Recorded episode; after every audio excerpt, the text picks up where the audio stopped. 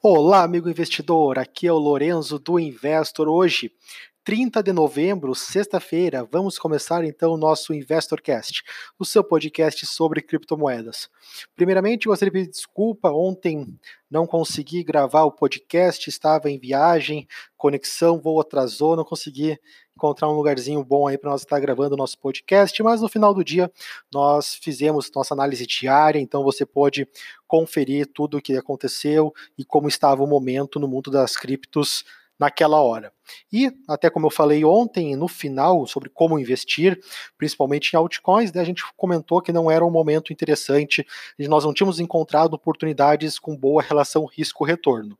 E, de fato, né, hoje o mercado aí caindo mais uma vez, inclusive o Bitcoin aí, que ontem, no final do dia, ainda segurava acima dos 4 mil dólares, que veio a perder esse nível, então é, a gente teve ontem então o êxito de ficar fora do mercado, foi uma boa decisão.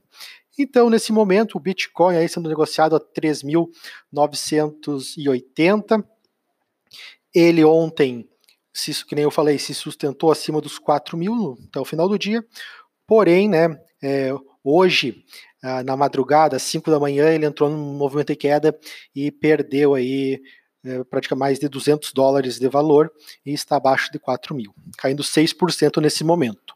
Ethereum aí sendo negociado a 112 dólares, é, queda de 3%, né, segundo cotação da Coinbase, assim como o Bitcoin. E XRP, né, o, to XRP, o token da Ripple, caindo 4% e até que vai ser, depois vocês vão ver na nossa análise diária, é, fazendo uma figura né, gráfica que pode indicar novas quedas. Não nos surpreenderia se o XRP viesse até a casa dos 25 centavos.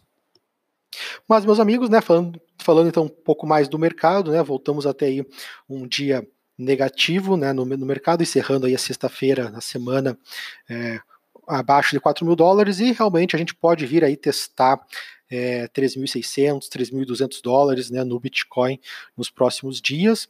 É, como eu falei, a, quando chegou a 13.500, até fui enfático em falar sobre compras, mas não era uma compra para trade, né? era uma compra mais realmente aproveitar a promoção e encarteirar para médio prazo. Claro que quem fez trade, parabéns, né? conheço amigos que fizeram, clientes, mas é, a gente vai focar mais na carteira, né? na compra de Bitcoin para o longo prazo.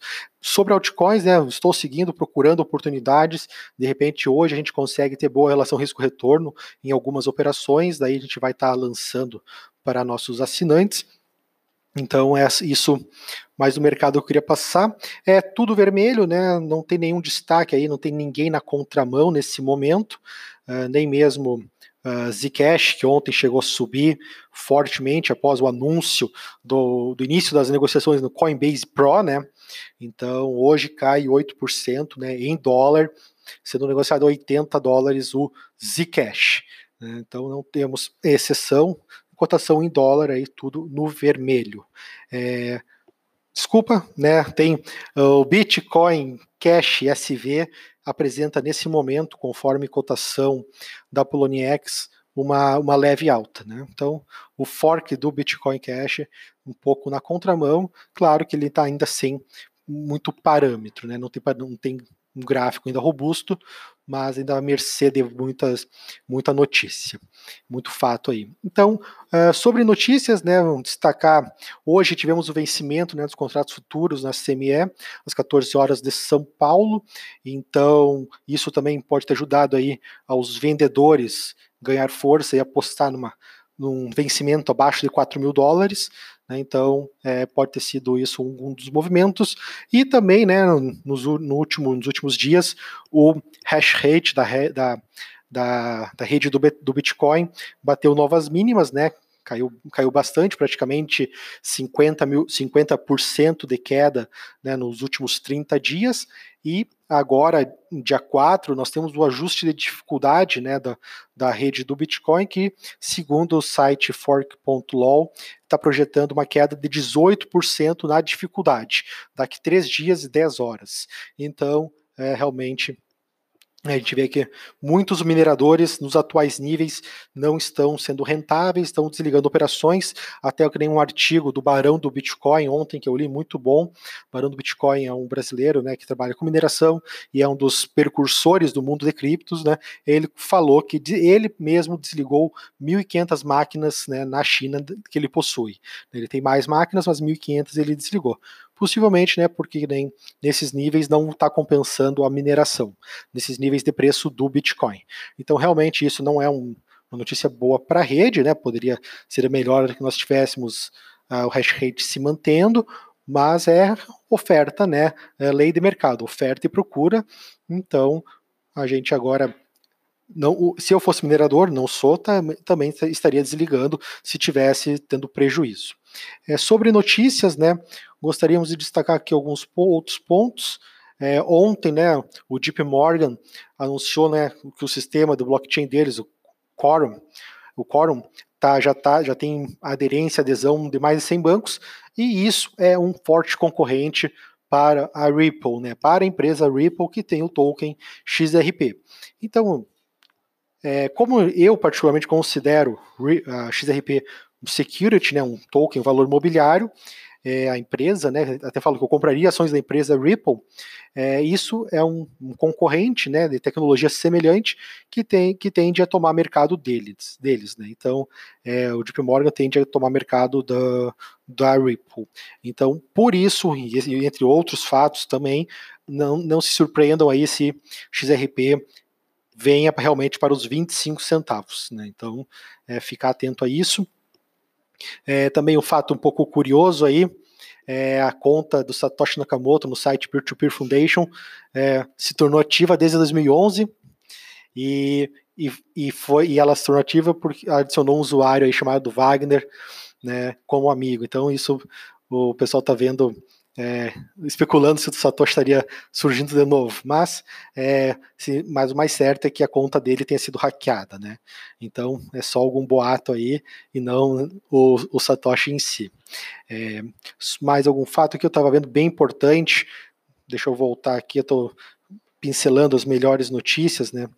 É, ah, da Intel, isso que eu queria falar muito, porque já vou fazer o link com mineração, né?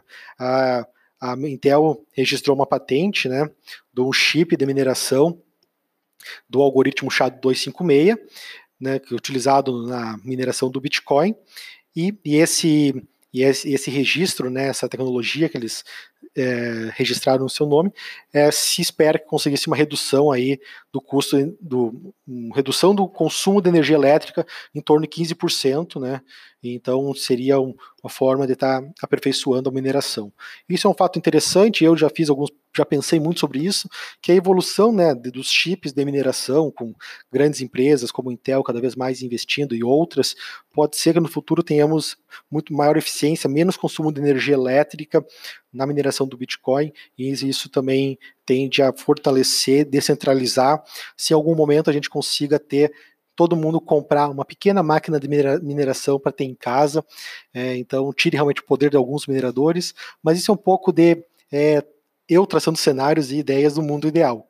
O mundo ideal não é necessariamente aquele que vai acontecer, mas é, seria muito interessante que a mineração se tornasse algo descentralizado e todo mundo pudesse minerar de forma simples e eficiente em casa, né? Imagina com chips potentes. Então, é, vai que no, no, futuro a gente consegue chegar nesse, nesse nível.